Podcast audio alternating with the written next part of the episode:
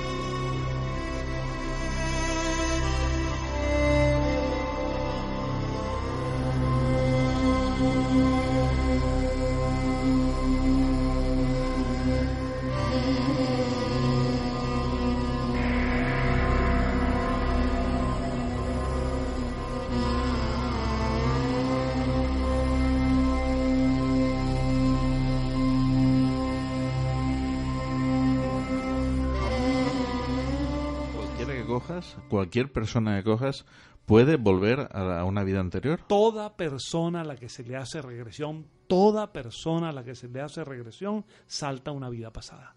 Absolutamente toda. Eso es tan objetivo. Yo no conozco un solo caso en mi experiencia clínica y en la de los psiquiatras y psicólogos americanos y de otros países, no conozco un solo caso en que no haya aparecido. Que a veces es más resistente, a veces se bloquea más, pero termina produciéndose. Y como decía antes, eh, esas, mm, esas falsas regresiones que algunos hacen con las cartas del tarot, otros con una medallita, otros limpiando chakras, eso no tiene nada que ver con un sistema clínico. Eso no tiene nada que ver. Y aparecen simples desarrollos de la fantasía humana. Hay gente que entra en una suerte de estado de meditación y empieza rienda suelta la fantasía si tiene la frustración de que ha querido ser un buen cantante, pues se imagina que fue Carlos Gardel o fue, o fue María Calas, ¿no? Depende. o alguien que se imagina que fue un gran deportista. No, las grandes figuras de la historia son casi excepcionales. ¿Qué es la mayoría? ¿Qué forma la mayoría de la población humana de los más de 7 mil millones de seres humanos que somos? Gente normal, común, corriente. Las figuras, el gran futbolista, el gran artista, el Leonardo da Vinci, el Aristóteles del pensamiento, el Darwin de la biología, el Pasteur, son excepciones. La mayoría somos personas comunes. Y eso es lo que aparece en la auténtica regresión. A mí nunca, en una regresión, me apareció ninguna personalidad grandiosa. Al contrario, siempre me aparecieron personas con problemas. Porque de paso el motivo de consulta era un problema. Bueno, pues vamos con la siguiente pregunta de nuestro amigo Juan Jesús acerca de si tiene alguna relación eh, la reencarnación que estamos hablando con el budismo. La hay, la hay, aunque aquí hay que aclarar varias cosas. La creencia humana en vidas anteriores es antiquísima. Incluso en la infancia de la literatura de la humanidad, estoy hablando de los Vedas, en los libros védicos, una de las ideas fundamentales, ya entonces, miles de años antes de nuestra era cristiana, era la reencarnación.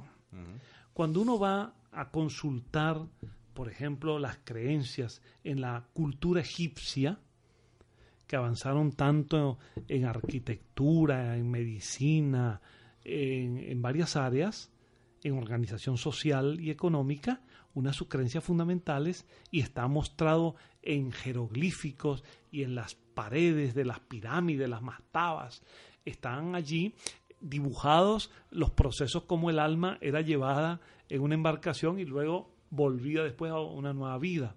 Una de las creencias más antiguas, creencia en el antiguo Egipto me refiero.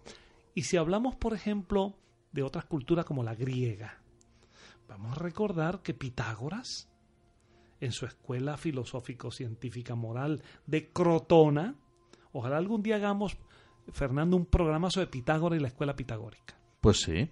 Qué interesante porque hay muchas cosas Tomamos de Pitágoras sobre música. Fue el padre de la música, uno, un astrónomo extraordinario, un filósofo notable y además de ello el creador de elementos básicos en, con su distinción entre lo exotérico y lo esotérico de todos los sistemas iniciáticos posteriores. ¿Mm? Tomamos nota. Bien, entonces Pitágoras enseñaba a sus discípulos la reencarnación, aunque Pitágoras distinguía dos niveles en su enseñanza.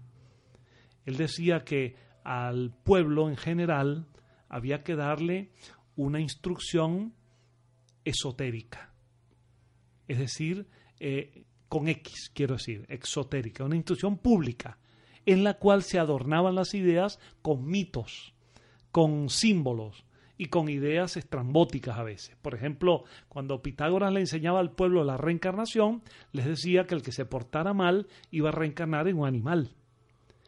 Pero cuando la instrucción era dada a los iniciados, cuando la instrucción era dada a aquellos que habían vivido una, serie de experiencias de educación en su escuela, él explicaba que aquello era una manera sencilla para que ellos reformaran su conducta, pero que la reencarnación era un fenómeno humano, una experiencia humana.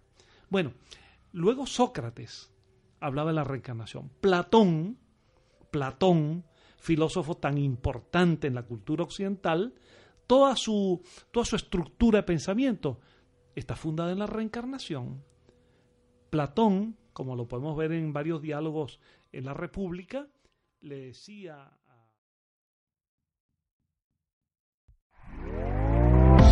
¿Te está gustando lo que escuchas?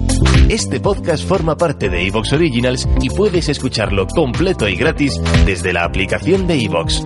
Instálala desde tu store y suscríbete a él para no perderte ningún episodio.